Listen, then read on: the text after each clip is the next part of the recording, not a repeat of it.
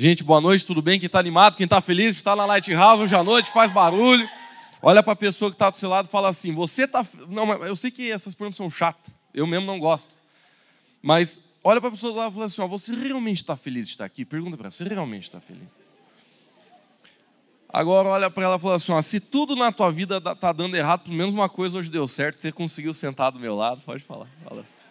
Deu certo, deu certo, deu certo.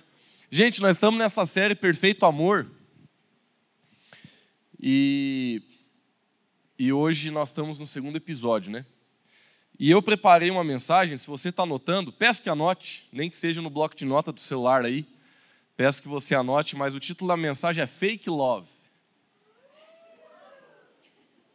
E antes de eu ir para a palavra mesmo, assim, palavra, eu queria dar uma introdução que eu acho que vai ser servir de base para aquilo que a gente vai conversar. Então, se você achar que está estranho, fica tranquilo que depois vai fazer sentido. Ó, eu só peço sinceridade de você, mais nada. Só peço sinceridade, ok? Quem aqui já comprou algo falsificado? Levanta a mão. Ok? Pode. Mantenha a mão levantada, por favor. Quem aqui já comprou coisa falsificada? Muito bem. Mantenha a mão levantada. Julião, o que, que você comprou falsificado? É, CD de videogame. Ok. Quem, levanta a mão aí. Que, que, agora vocês não querem mais levantar, porque eu, o que, que você comprou falsificado? Um cabo de celular. Ah, um cabo de celular. E por que, que você escolheu falsificar? Porque é mais barato. Ok. Quem, mais alguém? Levanta a mão, deixa eu ver aí. Alguma coisa meio diferente. Deixa eu lá, Raquel, que ela levantou com vontade. Deixa eu ver o que ela comprou falsificado. O que, que você comprou falsificado? Um tênis. Por quê? O nome dele era Adam, em vez de ser Adidas. Mas o, o símbolozinho é parecido. Quatro, quatro riscos. Mais um, só mais um. Levanta a mão. Quem já comprou o negócio falsificado? Por favor. Oi, Deners. O que, que você comprou? Eu não comprei nada, eu baixei filme, pirata. Ah, mano. E por que, Deners? Sou homem? Porque era de graça. Ok. Tá, eu sei que a gente pode continuar, né? Mas vamos lá. Acho que eu já cheguei no ponto. Gente, eu nunca, eu nunca gostei de comprar coisas falsificadas, mas também já comprei. Eu lembro, quando eu era mais novo, é, a gente passava férias lá em Balneário, e aí tinha um camelozão lá. E lá no camelozão, cara, meu Deus do céu, tipo assim, ó, tudo aquilo que nós pobres não podia ter, não podia comprar as marcas, tá ligado? Assim, as roupas. Tipo, era CD, aquele tempo eles conseguiam falsificar os jogos, hoje não dá mais, né? A gente comprava por 10 pila os jogos de Play 1. Agora, hoje, quando eu fui, quando eu estava orando, pensando assim nessa mensagem, preparando essa mensagem, Deus, eu, eu comecei a conversar com Deus, eu fechei o meu olho, eu falei, Deus, me mostra o que, que é falso. O que, que é falso? E aí eu lembrei de uma história também, que é um pouco, né, não é que é engraçada, mas é muito decepcionante para mim. Bom, depois eu conto.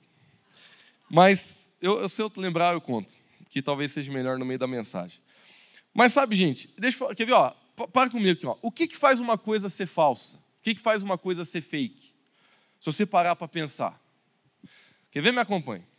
Primeiro, uma coisa fake é algo mentiroso. Tipo, é uma mentira o tênis. Você olha, parece que é um Adidas, mas não é, é um Adam. Então é, é assim, é algo mentiroso. O, o, o que não é verdadeiro é uma mentira. Outra coisa que eu escrevi aqui, que, é uma, que faz uma coisa ser fake, é que é algo de material ruim. Por exemplo, quando você compra uma coisa que não é verdadeiro, provavelmente, eu não estou dizendo que em 100% dos casos isso vai acontecer, mas provavelmente isso que você vai comprar não vai durar como um verdadeiro. Geralmente é feito de um material pior, geralmente é feito de uma coisa que não é tão boa. Outra coisa que eu anotei aqui, uma coisa que é fake, é algo que às vezes não cumpre o propósito prometido. Né? Por exemplo, às vezes você compra. É, uma vez eu fui para o Paraguai e aí tinha um camaradinha que ele tentava vender meia na rua. Quem já foi sabe como é que é. E aí ele não te largava. Ele falava, Senhor, Senhor, Senhor, Senhor, três por dez. Deus você fala, não, cinco, não, dez, vinte, tudo, tudo, leva tudo. É bem assim, eu não estou exagerando. Leva tudo, tudo, tudo. E o cara fala, não, mas teve um amigo meu que teve um amigo meu que comprou, ele comprou. E quando ele abriu, tava tudo furado as meias, tava tudo detonado assim, só, só antes de abrir que parecia que estava boa. Uma coisa fake, ela não, às vezes ela não cumpre o propósito. Uma coisa fake, ela tem o propósito de enganar. Agora, se você parar para pensar assim, quais são as características de uma coisa fake? Primeiro, parece com o original. Não é verdade? Muita gente já foi enganada. Agora eu vou contar minha história. Por isso que eu deixei para contar agora. Uma vez eu estava numa loja e essa loja era de grife, cara. Era assim, de grife. Eu nunca tive, assim, meu, eu, eu, eu descobri faz pouco tempo que existe, assim, ó, que existe roupa com preço de carro, cara. Esses dias eu fui em Curitiba, tava eu e o Zé. Fui lá fazer uns negócios. E a gente foi num shopping lá, que é shopping de. Não é de rico, porque eu acho que rico, ele tem que.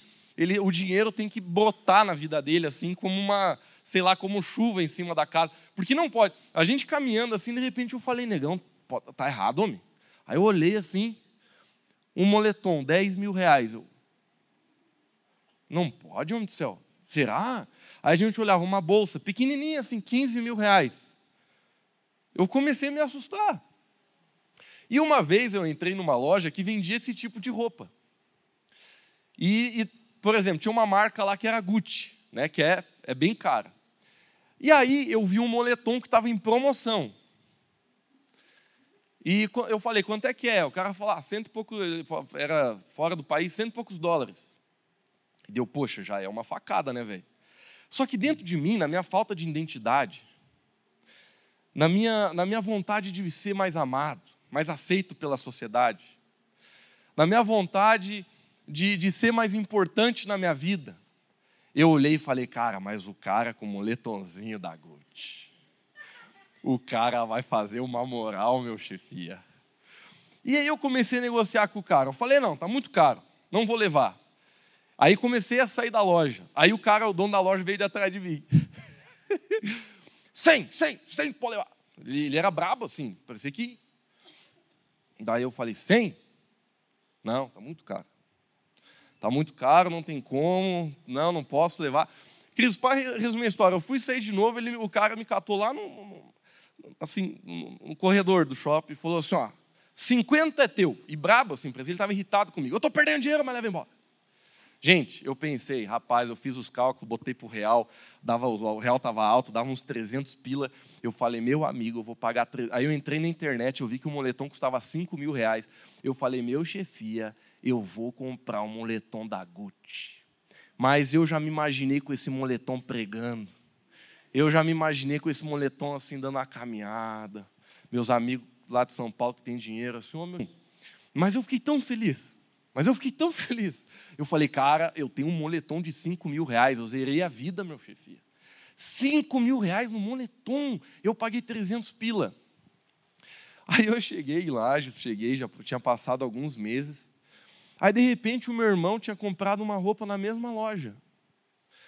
Aí ele chegou para mim e falou assim: Lucas do céu, ele tinha comprado um tênis. Ele falou: Lucas do céu, descobri que meu tênis é falsificado.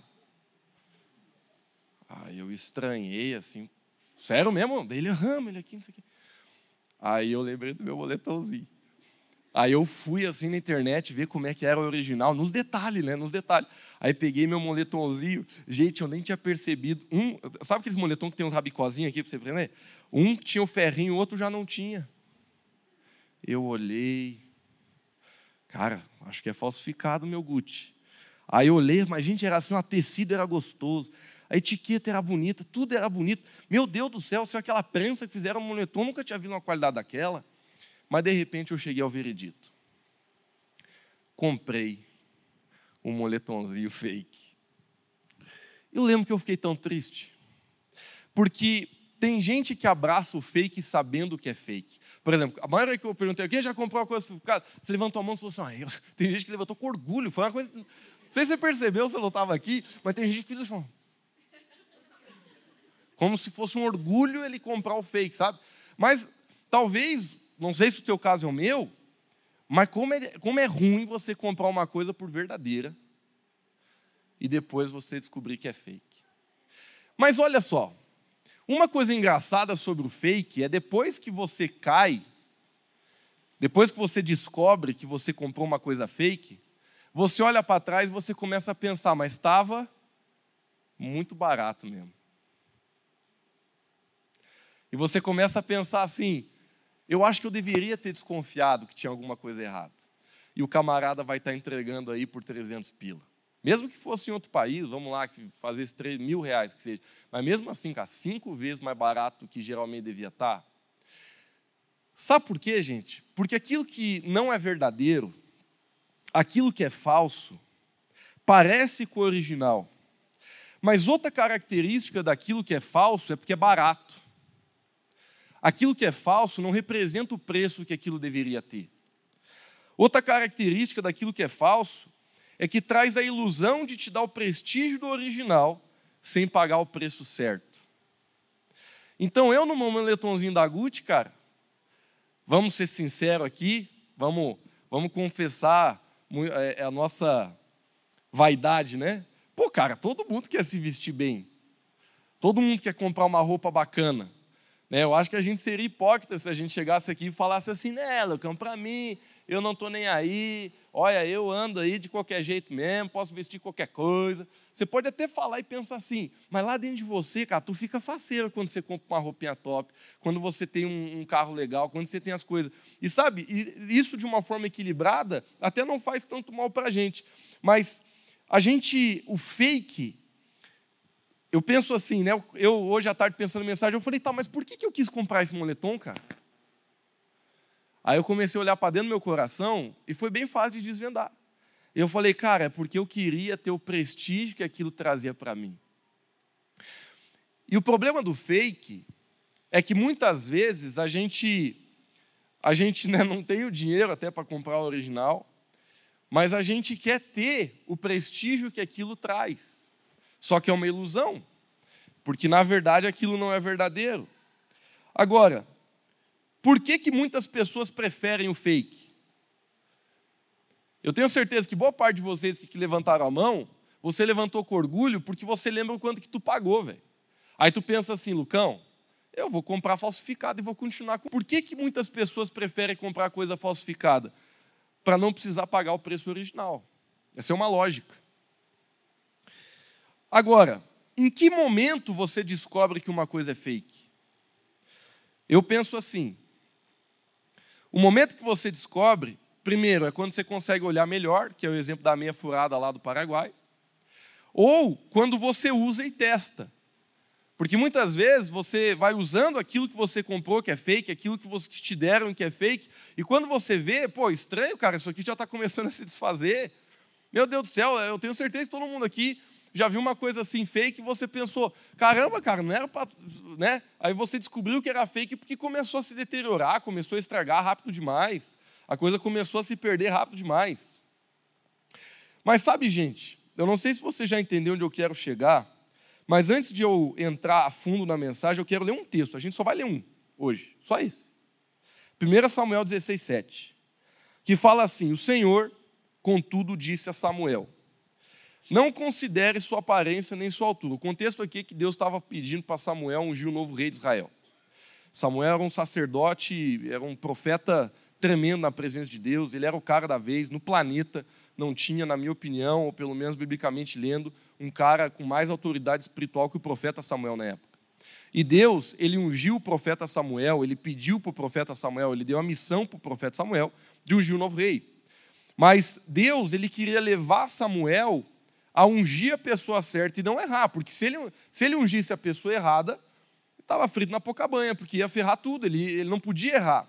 E aqui Deus estava começando a, a, construir um conceito dentro do profeta para ele não errar. Ele falou o seguinte: ele disse assim: Não considere sua aparência nem sua altura, pois eu o rejeitei.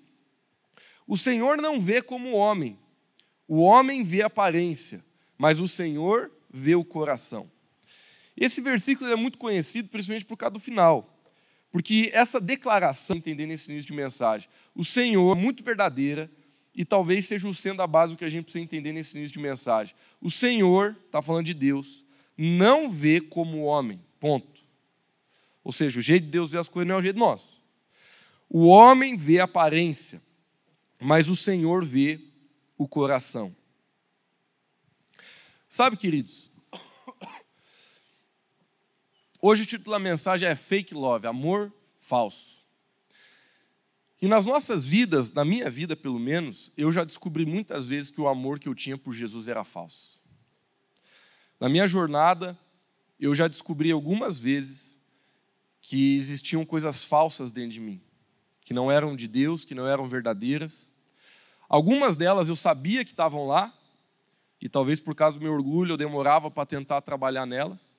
Agora, muitas delas eu não sabia que estavam lá, e de repente, durante a minha jornada, eu fui vivendo por testes, situações, desafios, problemas, circunstâncias, ofensas, traições e tantas coisas que a gente passa na vida, e esses problemas foram revelando o que estava realmente no meu coração.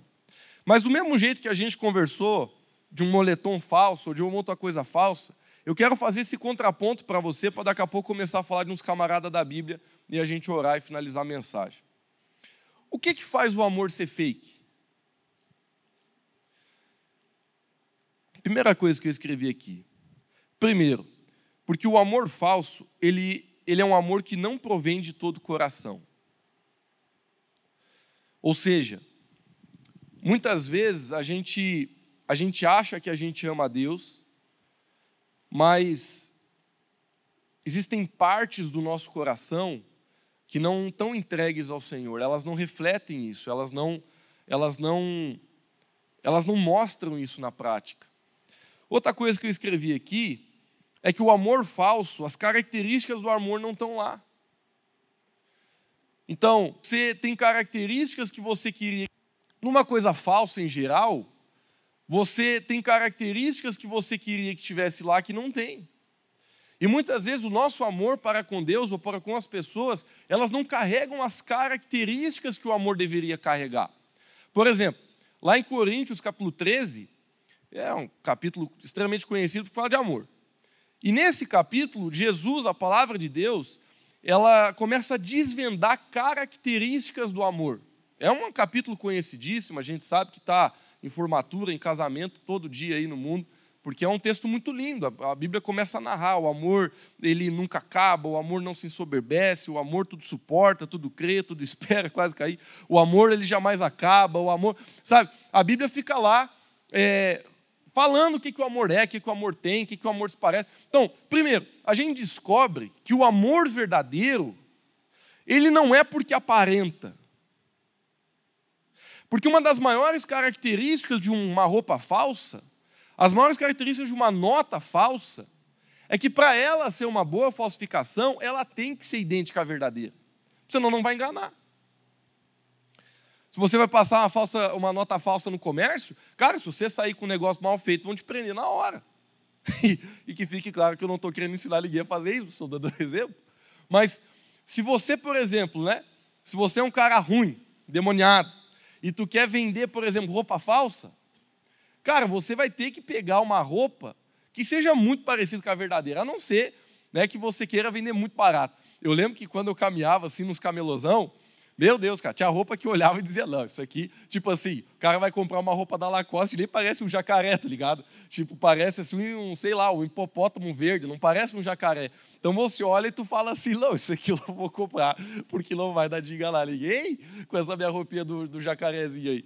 Então, tem, tem fake que é tão ruim, meu amigo, mas tão ruim, mas tão ruim, que você já olha de longe e fala, pô, aquilo ali não é verdade. Pessoa que sabe o valor verdadeiro já vai olhar e dizer, não, não, deve ser falso, né? porque o camarada não deve ter dinheiro para comprar. Eu sou assim, tipo assim, esses dias eu descobri que tem tênis de 10 mil reais, que eu não sabia que existia isso, bicho. Balenciaga, sei lá, umas frescuras aí. Cara, 8, 10 mil, 12 mil reais num tênis, eu fiquei apavorado. Claro que eu queria ter, mas assim, eu fiquei apavorado, porque eu fiquei olhando, meu Deus, bicho, é muito, é muito dinheiro para pôr num tênis, tá ligado? Agora, se eu botar um tênis desse, provavelmente quem conhece vai olhar vai dizer, é falsificado, né? Porque é muito caro, é muito dinheiro. Mas a verdade é essa, gente, o fake parece com o verdadeiro. Por isso que a Bíblia fala que no final dos tempos muitos seriam enganados. Seriam enganados não porque quiseram ser, mas seriam enganados porque se confundiram com aquilo que eles não conseguiram discernir. O problema do fake não é o que está no mundo, mas é o que está na igreja. Porque é fácil para mim olhar para fora da igreja e dizer é falso. Mas muitas vezes, quando eu estou dentro da igreja, é que está a dificuldade de você discernir se você é verdadeiro ou não. Vou continuar falando de mim para não falar dos outros. Na minha vida, eu já vi muitas vezes coisas falsas em mim.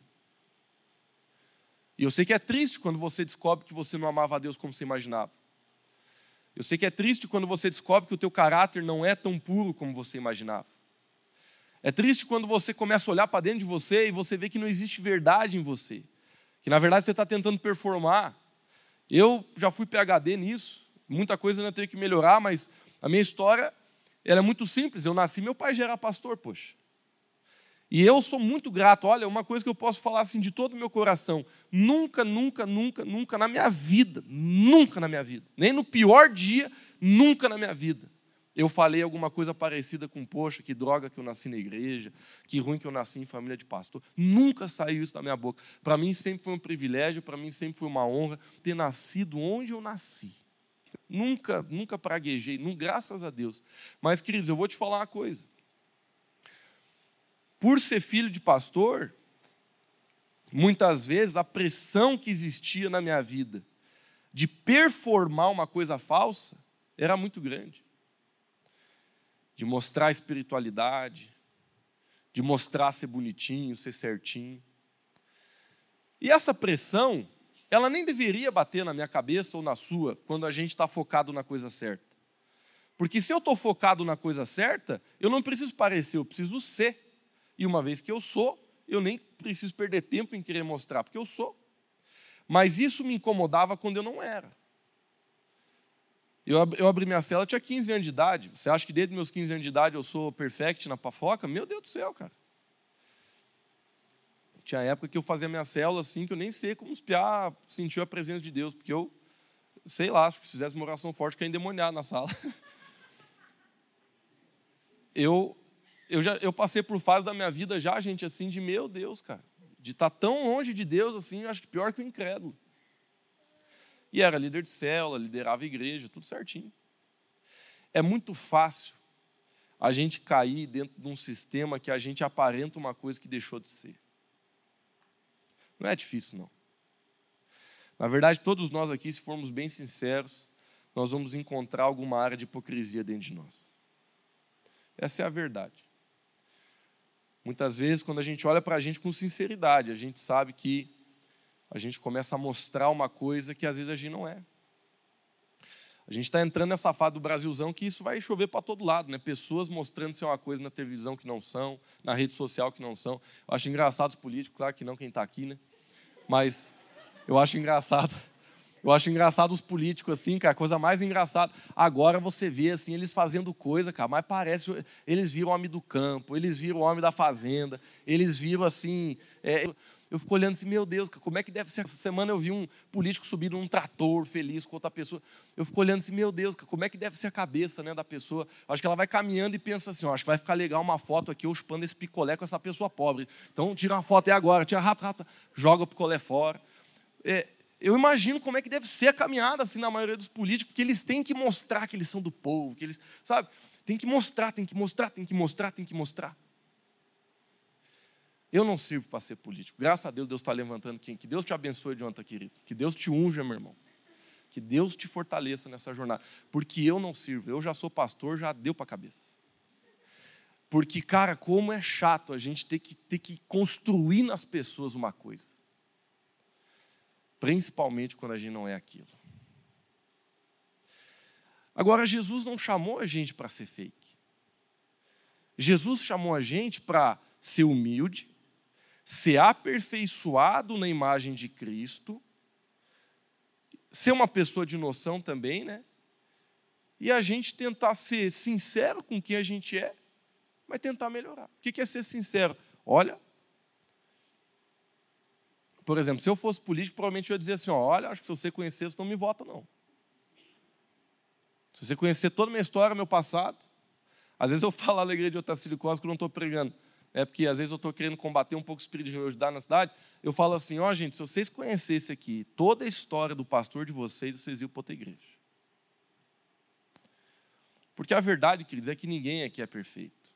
Ninguém aqui é totalmente verdadeiro. Me perdoe falar isso, tá? Não quero que você se ofenda, mas ninguém aqui é totalmente verdadeiro. E graças a Deus que a palavra dele fala que está ok em a gente não ser. Não que está bom, mas a Bíblia diz assim: aquele que diz que não tem pecado, só de dizer já está pecando. Todos nós temos áreas que precisamos ser trabalhadas, tratadas, mudadas, transformadas. E não, e não que a gente possa ou deva, para constantemente dizer, Deus muda a minha vida. Não pode. A gente tem que ter humildade para constantemente dizer, Deus muda minha vida. Isso aqui não está condizendo. Isso aqui, na verdade, eu estou sendo um fantoche. Pai, o Senhor sabe que hoje eu fui para a igreja e levantei minha mão só para não ficar feio, porque meu coração está longe de você. Mas sabe, queridos, quando a gente tem humildade, e quando a gente entra na presença de Deus com todo o nosso coração para a gente mudar, Deus ele se alegra. Antes de eu falar de uns personagens bíblicos aqui, a gente finalizar, eu quero só falar mais umas coisas que eu escrevi aqui. Características do amor falso. No amor falso não existe mudança. Não existe compromisso nem sacrifício. No amor falso, isso aqui é legal.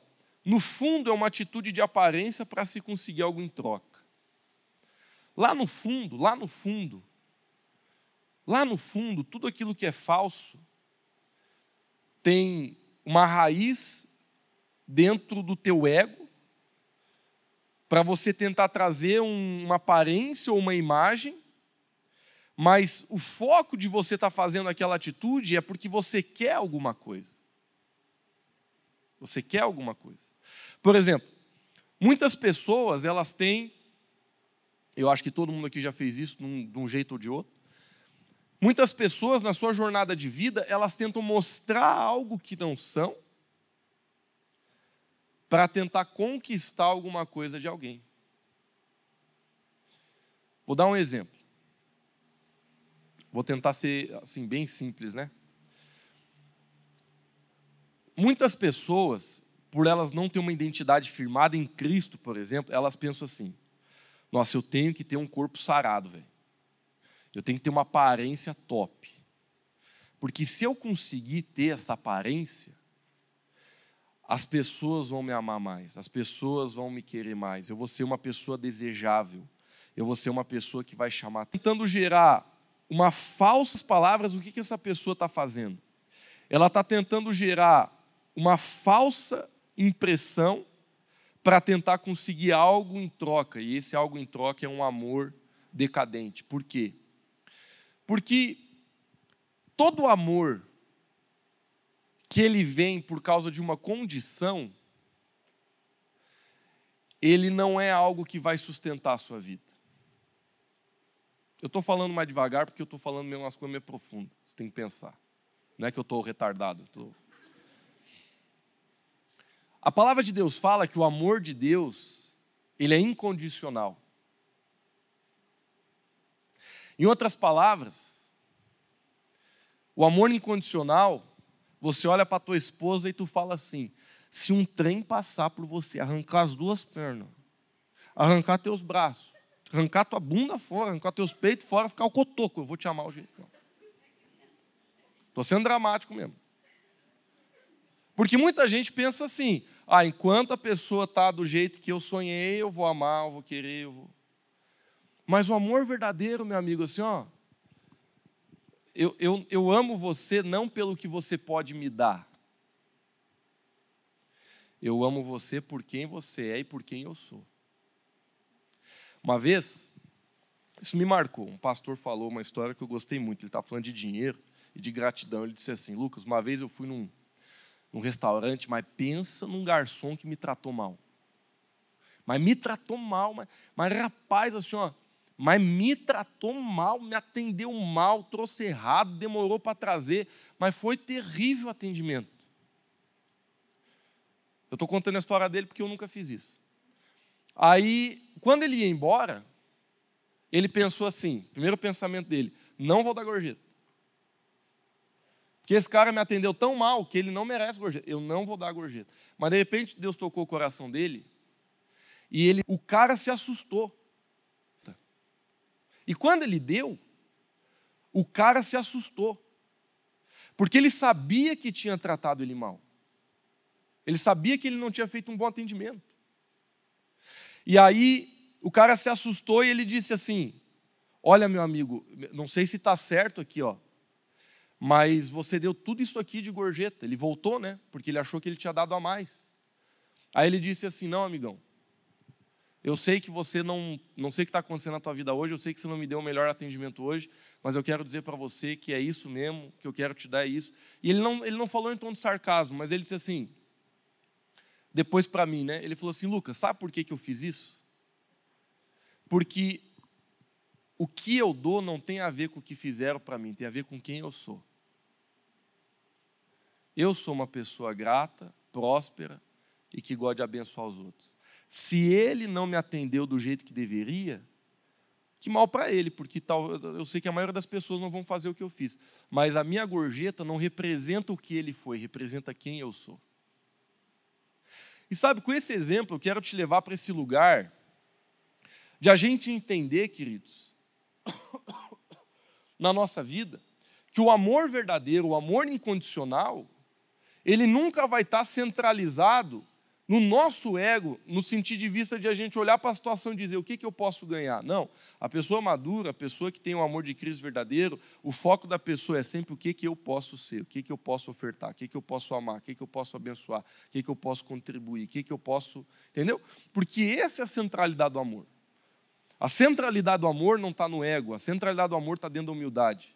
Por isso, necessariamente, o amor verdadeiro, ele nunca vai ser baseado naquilo que você recebe, vai ser baseado naquilo que você dá. E voltando aqui para a minha listinha dos amor falso e verdadeiro, eu escrevi aqui, né? Por que, que muitas pessoas preferem o fake? Lá para o tênis, a não amor fake. Eu acho que a conclusão é por causa do nosso orgulho e do nosso pecado. Porque você parar para pensar, e agora eu vou, assim, né, fazer uma analogia aqui, se o verdadeiro a gente não quer porque é caro, a gente vai para o falso porque ele é barato. O que, que é barato? Barato é viver a vida que a gente quer, do jeito que a gente quer, no pecado que a gente quer, da forma que a gente quer. Ponto. Então, se você colocar na prática mesmo, o problema é o pecado. Porque eu podia simplesmente falar assim: ah, gente, a gente quer viver no fake porque não tem preço a pagar, não tem sacrifício. Ok, mas isso seria subjetivo. Vamos ser objetivo. O problema é o pecado. O problema é largar o pecado, vamos ser sinceros. O problema é largar o pecado, o problema é largar o vício, o problema é largar aquilo que muitas vezes faz a gente se sentir vivo, que não é nada com respeito a Deus. A gente ouviu um testemunho ali do nosso irmãozão que falou: Poxa, eu ia para as drogas, eu tentava satisfazer meu ego, eu tentava satisfazer meu coração, mas hoje eu conheci o amor de Deus, consegui largar. Por que, que ele conseguiu largar o que é falso? Porque ele encontrou o verdadeiro. Por que, que a gente consegue, quando que a gente vai conseguir abrir mão do amor falso? Quando a gente pagar o preço pelaquilo que é verdadeiro. Ouça o que eu vou te dizer.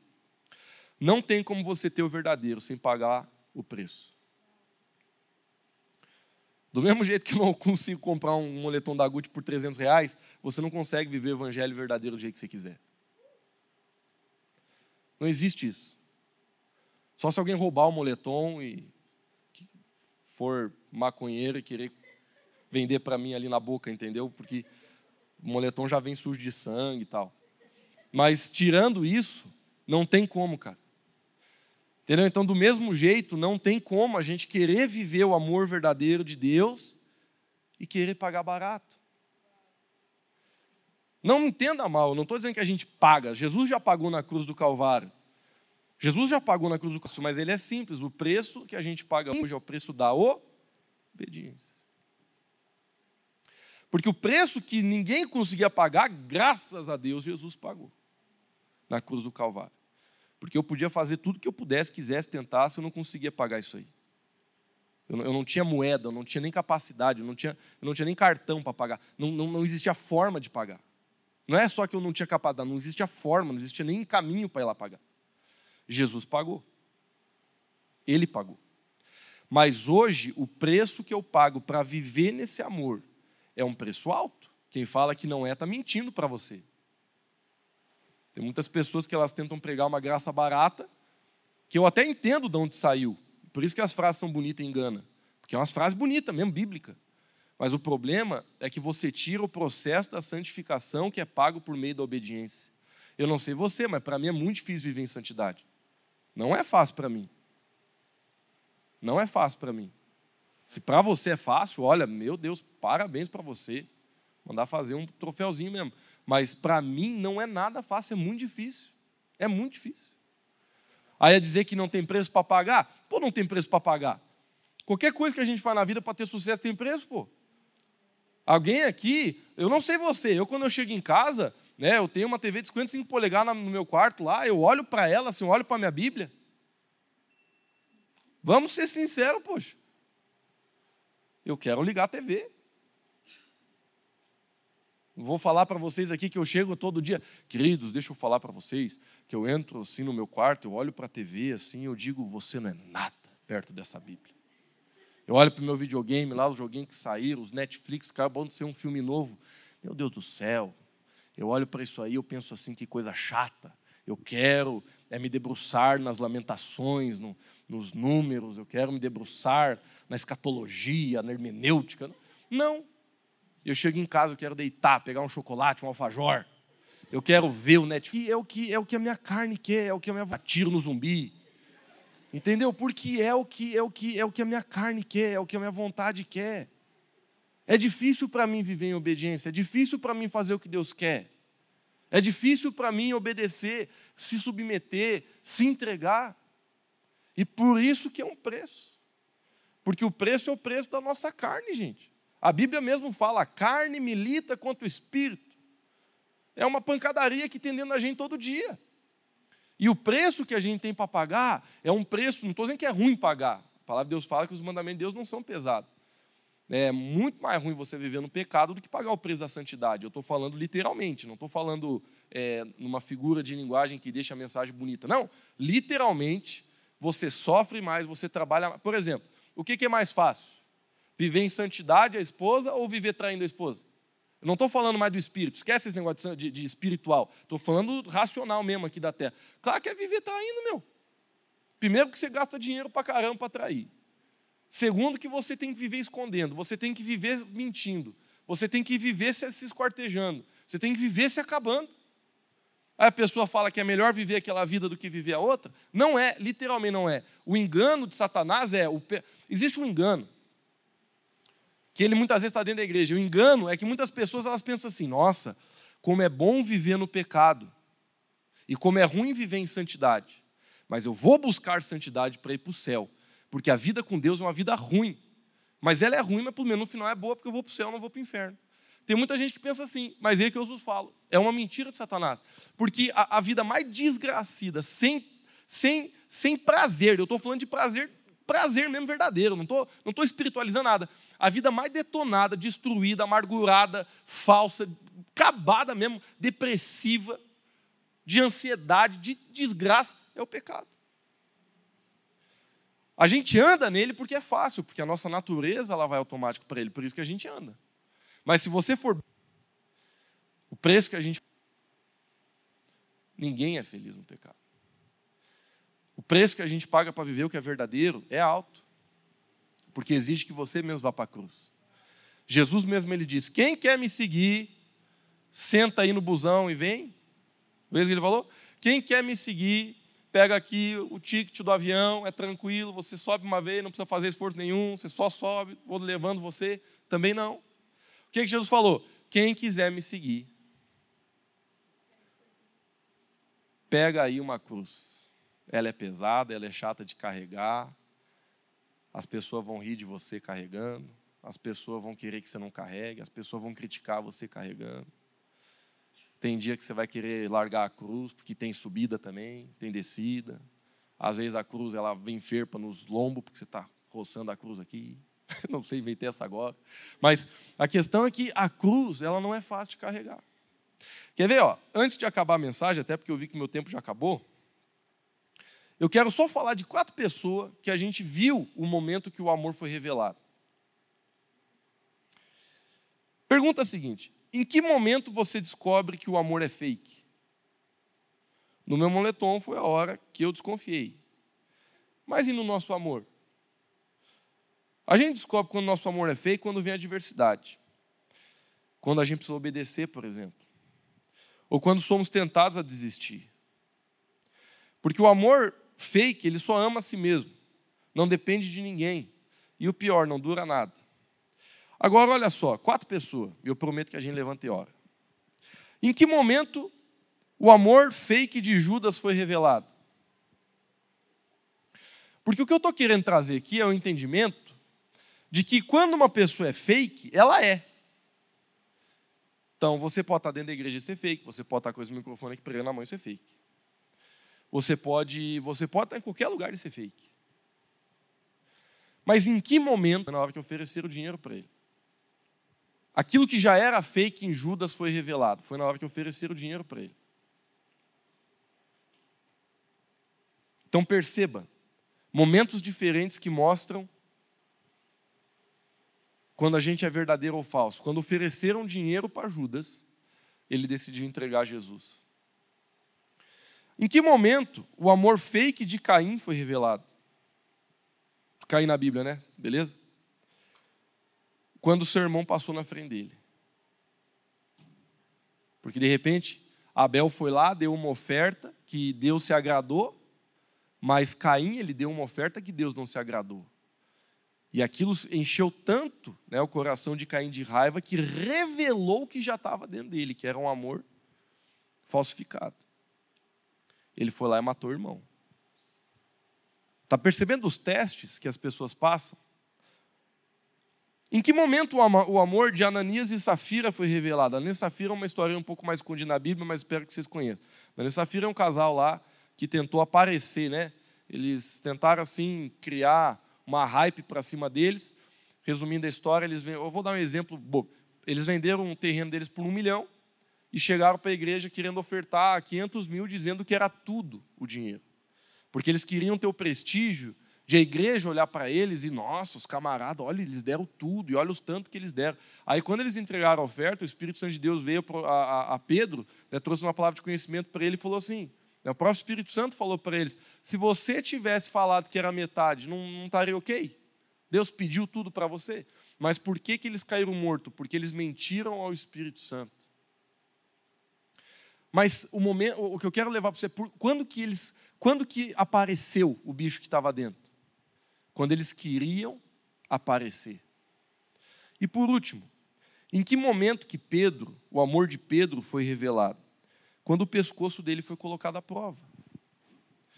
Pedro estava no, no circuito, era o discípulo mais corajoso, porque a maioria nem estava no, no circuito. Ele estava pelo menos seguindo assim, vendo o que estava acontecendo. Aí três vezes perguntaram se ele era discípulo de Jesus, ele falou que não. Quando ele negou a terceira, o galo velho cantou. Na hora que o galo cantou, Pedro ele, ele sentiu o peso da ele sentiu o peso da falha. Ele viu, eu não amo Jesus. Isso é tão verdadeiro, queridos, e por isso que eu terminei com Pedro, porque a melhor mensagem, a maior notícia que eu quero dar para você hoje, é que não importa se você é fake ou não, todo mundo tem conserto. Não importa se você olha para você hoje e diz assim, Lucas do céu, não sei, cara, não sei se eu amo Jesus mesmo de verdade. A boa notícia que eu tenho para te dar Todo mundo tem conserto. Pedro, ele estava destruído, destruído. Eu não consigo imaginar o que Pedro estava sentindo depois que o galo cantou. Queridos, a Bíblia fala que, eu sei que esse termo não está na Bíblia, mas eu acho que Pedro ele entrou num estado de depressão. Sinceramente. Porque ele largou tudo, ele abandonou tudo, ele abandonou o ministério, a Bíblia fala que ele assim se entristeceu tanto, mais tanto, mais tanto, mais tanto, mais tanto. Ele voltou a pescar, esse é um sinal de ele ter abandonado aquilo que Jesus tinha ensinado para ele e ele voltou a fazer o que ele fazia antes de Jesus o chamar. Mas olha que coisa interessante, Jesus ele ressuscitou. E algum tempo depois que ele ressuscitou, ele foi encontrar Pedro. E tentando parafrasear um pouco a mensagem aqui, Jesus senta com Pedro E a pergunta que ele faz para Pedro é: Pedro, você me ama? Sinceramente, sabe o que eu acho que é a luta de Pedro naquele momento? Talvez ele olhava para isso que ele fala. Mas eu consigo imaginar o quanto que Pedro estava frustrado com ele mesmo, porque ele, ele tinha errado tanto, ele tinha falhado tanto. Quer dizer, eu vejo isso na minha vida. Quantas vezes, por causa das minhas falhas, dos meus pecados, tantas, muitas vezes por causa do que eu fiz ou deixei de fazer, eu carreguei peso tão grande na minha vida de, de olhar para mim e dizer assim, cara, eu não amo a Deus. Eu acho que eu não amo ao Senhor. Mas Jesus, ele ama tanto você e eu, que ele tem essas conversas que ele teve com Pedro. E eu acredito que Jesus, ele não está lá para ter uma DR com Pedro. Eu acredito que Jesus está lá para restaurar a capacidade de Pedro acreditar que ele amava em Deus. Porque, vamos ser sinceros, Jesus, ele é o cara da palavra de conhecimento fatal, velho. Jesus ele chegou numa mulher do poço lá, adivinhou quantos homens ela já tinha tido. Quanto... Jesus ele olhava os fariseus, desvendava a intenção dos caras de longe. Jesus ele sabia, Jesus, eu acredito que Jesus, aqui está o que eu acredito, não estou afirmando com certeza porque a Bíblia não fala com clareza, mas eu acredito profundamente, profundamente, que não saiu da boca de Jesus nem um por cento do que ele via no coração das pessoas porque ele sabia que não era tudo que ele via que era para falar. Então eu, acho que Jesus, às vezes, ele encontrava uma pessoa e ele já sabia, nossa, a pessoa está envolvida com imoralidade sexual. Mas ele não falava, ele não dizia assim, ô, oh, é, vendo, tá? Não. Ele via porque ele tinha sensibilidade no espírito, e muitas vezes ele ministrava as pessoas, e pouquíssimas vezes ele verbalizou. Porque não é tudo que você sabe que deve ser falado. Tem coisa que Deus fala para você para você orar, para você interceder, para você edificar. Mas sabe, queridos, Jesus ele chega em Pedro. Ele conhecia o coração de Pedro. Mas o que eu creio que Jesus estava fazendo naquela praia é restaurar em Pedro. Eu já perdi essa capacidade na minha vida, algumas vezes. E é terrível você estar nesse lugar. Onde você se sente um lixo, onde você consegue ver só falsidade dentro de você. É um lugar muito dolorido de estar. Talvez você esteja aqui nessa noite e você se sente assim. Lucas, eu estou vivendo uma mentira há tanto tempo, cara. Eu lidero uma célula há tanto tempo destruído. Eu estou na igreja servindo há tanto tempo, tão longe de Deus. Eu estou performando, eu estou performando, eu estou performando. Aí quando alguém fala para você, não, você pode amar o Senhor, tem uma voz dentro de você que fala, não, teu coração já se perdeu.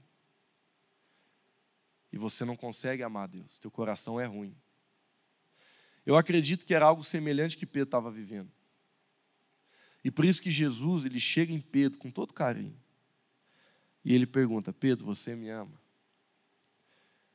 Que, que Pedro fala? Você sabe que eu te amo. Mas não movido de. Jesus não era chato. Jesus não era. Jesus não era ruim. Jesus não, Jesus não era essa pessoa chata. Ele pergunta de novo, ele fala: Pedro, você me ama. Pedro, na segunda vez, ele fala: Senhor, eu te amo. Pela terceira vez, Jesus ele pergunta: Pedro, você me ama? Aí a Bíblia diz assim: Pedro se entristeceu porque pela terceira vez Deus perguntou, Jesus perguntou para ele se amava. Só que olha, olha o engraçado. Podia já ter um tecladinho aí, né, para ficar mais bonita a mensagem, né? Tô até falando assim mais suave. tecladinho ajuda aí, um padzinho, alguma coisa aí, pessoal. Mas olha que coisa engraçada. Na terceira resposta, Pedro mudou. Porque nas duas, as primeiras segundas, ele disse assim: Sim, eu te amo. Sim, eu te amo. Mas na terceira, Pedro disse assim: Senhor, o Senhor sabe que eu te amo. Aí olha só o que Jesus fala para ele: apacenta as minhas ovelhas. Em outras palavras, Jesus, ele coloca de novo Pedro no lugar que ele precisava estar, porque ele não conseguia mais acreditar no amor que ele tinha pelo Senhor. E o problema é que Pedro já tinha voltado a pescar. Em outras palavras, ele já tinha abandonado o ministério. Mas por Jesus ele vai lá e diz assim: Teu lugar não é aqui. O teu lugar é me amando, e o teu lugar é como um pastor. Vai lá cuidar das minhas ovelhas.